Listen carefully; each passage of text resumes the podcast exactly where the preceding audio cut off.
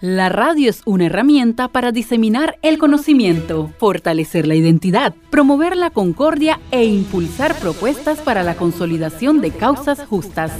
La Organización de las Naciones Unidas para la Educación, la Ciencia y la Cultura, Nacional FM, Crisol FM y Nacional AM conmemoran este 13 de febrero el Día Mundial de la Radio con la siguiente agenda.